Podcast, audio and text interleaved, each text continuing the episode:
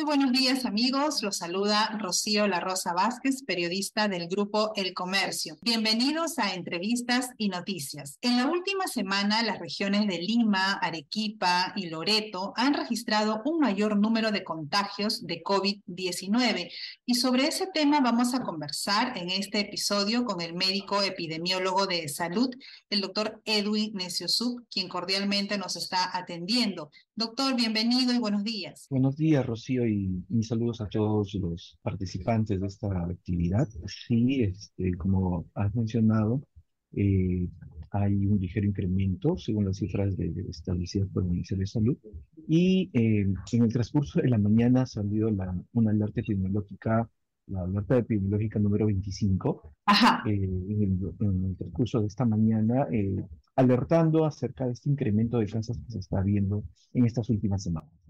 Ahora, este incremento, doctor, antes de, empezar con las recomendaciones que siempre son importantes para la población, este incremento en los niveles que se está dando es, preocupante, está dentro de, los, de lo que se esperaba debido a que ya no contamos con medidas restrictivas o esto ha superado ya lo previsto? Eh, eh, ¿Estamos eh, al nivel de, una alarma por este incremento? Sí, recordando que nosotros veníamos en las últimas semanas con una tendencia a disminuir los casos. Entonces, el monitoreo que se hace usualmente en epidemiología es detectar pequeños cambios o tendencias en este caso la tendencia que era descendente ahora comienza a hacerse ascendente y es ahí donde entramos nosotros a realizar nuestro trabajo que es informar a la población para modificar comportamientos y eso haga que los casos que nosotros esperábamos no se disparen. Recordemos que estamos en una época eh, muy cercana a las fiestas, a las fiestas navideñas, a toda la actividad económica que se da por estas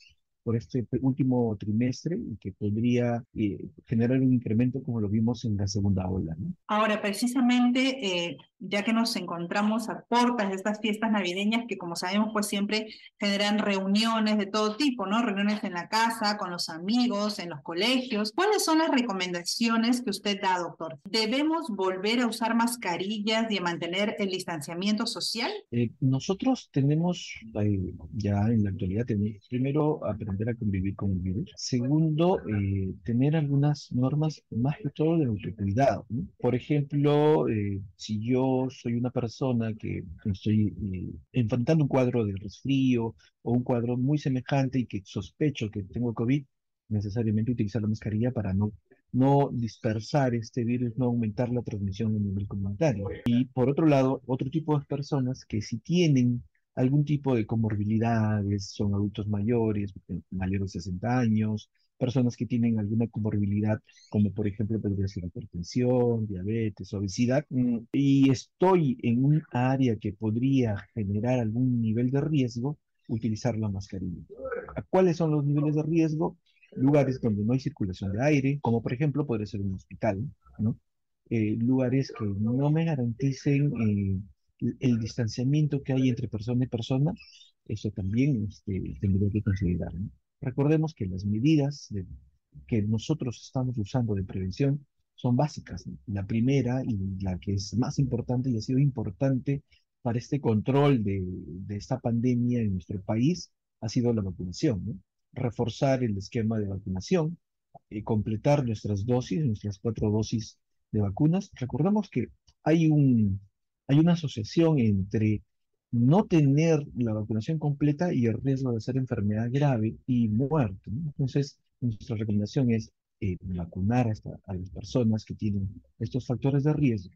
Por un lado, vacunación, completar nuestro esquema de vacunación, tener el uso de mascarillas en lugares que son de potencial riesgo, la higiene de manos, nos estamos acercando no solamente por enfermedades respiratorias, sino también por enfermedades que son transmitidas por manos. Es decir, nos acercamos al verano donde va a haber mayor posibilidad de enfermarme por, eh, por enfermedades diarreicas agudas, por este, y eso está muy relacionado al contagio a través de, de contacto, es decir, el lavado de manos. Y un punto adicional es el distanciamiento social. Entonces, esas cuatro medidas son básicas y son las que vamos a tener que incorporar este, hacia adelante. Las reuniones sociales de fin de año, eh, ¿debemos evitarlas o cuáles son las recomendaciones para no contagiarnos en, este tipo de, eventos? Sí, y las reuniones sociales que nosotros vamos a, vamos a, afrontar en, estos, en este último bimestre, tendríamos que tener una cercanía a nuestros, a nuestros grupos, a nuestros, nosotros decimos clúster, a nuestros eh, personas cercanas, a nuestra red social cercana, y si en esta red social cercana existe alguna persona que tiene algunas condiciones, algunas características que miren infectarse y hacer una enfermedad grave, eh, tendríamos que protegerlas y limitar un poco este tipo de actividades, de, actividades de, de confraternidad. ¿Cómo evitar o cómo diferenciar, perdón, doctor, cómo diferenciar el COVID eh, de un resfrío común en, en, estos días? Sí, esa es quizá una de las características más, más llamativas en, nuestro, en nuestro sistema de salud. Son muy parecidas, es así, los, inicialmente los síntomas son muy semejantes. Eh, hay algunas cosas que se agregan, como por ejemplo eh, lo que ya nosotros conocemos, ¿no? la parte de la olfatoria, la parte del gusto, donde se alteran, tenemos alteraciones ahí, eh, la dificultad respiratoria que puede ser avanzada. Entonces, esos son, nosotros le decimos signos de alarma, síntomas de alarma, que nos permitirían de todas maneras acudir a un establecimiento de salud a poder este, hacer el seguimiento, ¿no? Y a eso agregarle la, evaluación de cada persona, ¿no? Si yo soy obeso, tengo más de 60 años, no me he vacunado y comienzo a tener este, estos síntomas respiratorios, estos síntomas de alteración del gusto, alteraciones este, de, de, olores, eh, tendría que acercarme rápidamente a un establecimiento de salud. ¿Cuáles son las características de las personas que se están contagiando actualmente de COVID?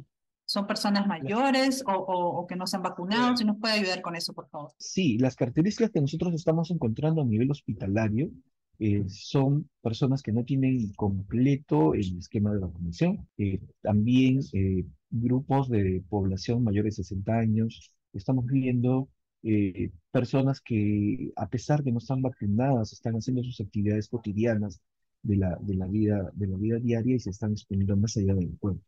Ese es más o menos el perfil de lo que nosotros estamos encontrando. Si bien es cierto, hasta el momento nuestros indicadores hospitalarios no, no están en crecimiento, pero corremos un riesgo. Todo virus, cuando se da una transmisión comunitaria, tiende a cambiar su estructura.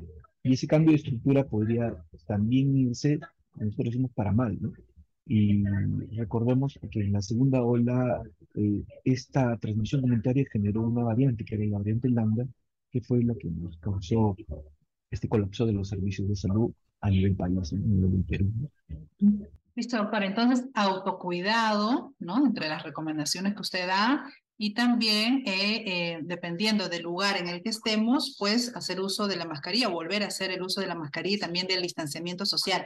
Ahora, queremos aprovechar, doctor, que también estamos conversando con usted para em, abordar un tema que se conoció el día de ayer y es que el MINSA ha autorizado que niños varones entre 9 y 13 años también reciban la vacuna contra el virus del papiloma humano, que hasta ahora pues solamente se colocaba a niñas en este rango de edad.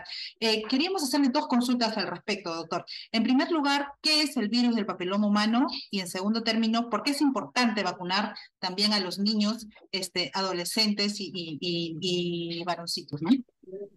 Sí, Rocío, mira, el virus del papiloma humano es un virus que está asociado a la presencia de cáncer de cuello uterino en, las mujeres. Recordemos que el cáncer de cuello uterino en mujeres es un problema de salud pública, está entre las dos principales causas de, muerte en la población femenina.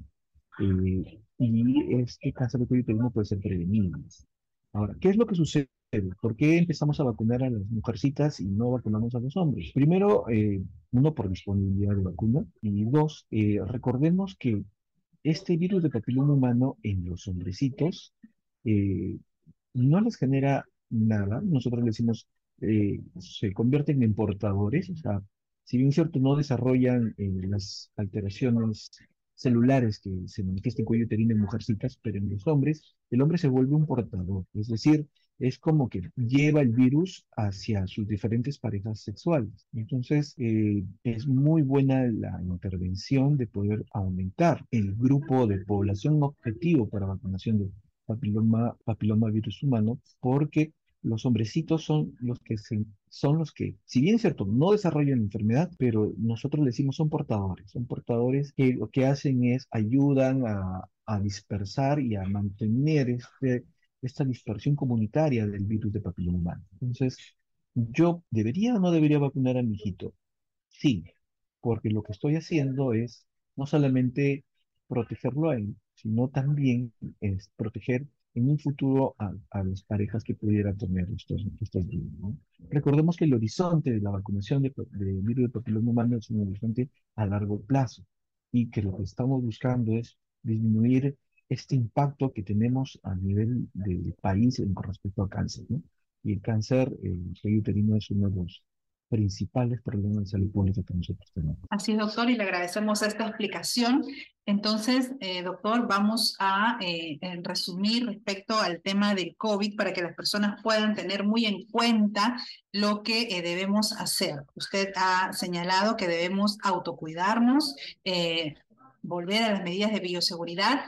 Y también ya como, como para terminar la entrevista, doctor, quería consultarle por eh, eh, cómo eh, se encuentra actualmente nuestro sistema hospitalario, ¿no? Porque si bien es cierto, gracias a las vacunas no se están incrementando, digamos, los casos de personas que necesiten de repente una unidad de cuidados intensivos, de cara a una quinta ola sí podrían generarse hospitalizaciones estamos preparados para recibir, como en las anteriores olas, a eh, un gran número de pacientes, si es que una quinta ola pues viene eh, de, una manera de leve a, grave? Nosotros recordemos que a diferencia de las anteriores olas, en las anteriores olas los servicios de salud estaban solamente dirigidos a la atención de pacientes COVID. En la actualidad, eh, los, todos los hospitales, los centros de salud están atendiendo a pacientes con COVID, que son ah, en estos momentos en menor grado, y a los pacientes no COVID. Pero, ¿qué es lo que ha pasado a nivel, a nivel país? No solamente en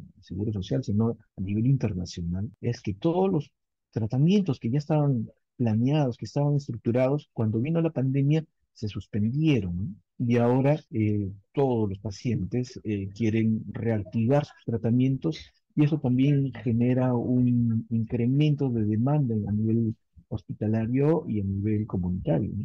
Podemos eh, ver y evidenciar que eso está ocurriendo a nivel, a nivel país y a nivel de Latinoamérica. Sin embargo, a nivel de Seguro Social de Salud, nosotros estamos reforzando nuestro plan de quinta ola eh, con esa mirada, ¿no? Con la mirada de que no debe suspenderse la atención no COVID, pero también debemos garantizar la atención de los pacientes COVID. Nosotros, eh, nuestros, nuestras unidades de cuidados intensivos, nuestras unidades de hospitalización fueron reforzadas en, en la pandemia y tenemos ya la experiencia de poder nosotros hablamos de expandir, eh, expandir servicios para adecuarnos a cada escenario que pueda presentarse tanto a nivel local como a nivel eh, nacional con respecto a COVID. Listo, doctor, muchas gracias. Entonces, más que nunca importante la prevención, ¿no? Para no dejar de atender también a otras personas, como usted dice, que presentan otras enfermedades y que por el COVID estuvieron postergadas mucho tiempo. Doctor, le agradecemos nuevamente habernos atendido el día de hoy, a nuestros amigos también que nos escucharon. Si les interesó y desean compartir este podcast, pueden hacerlo eh, con sus amigos y sus familiares y también pueden seguirnos en Spotify y Google Podcast. Conmigo será hasta una nueva oportunidad. Estuvo con ustedes Rocío La Rosa Vázquez. Que tengan ustedes un muy buen día.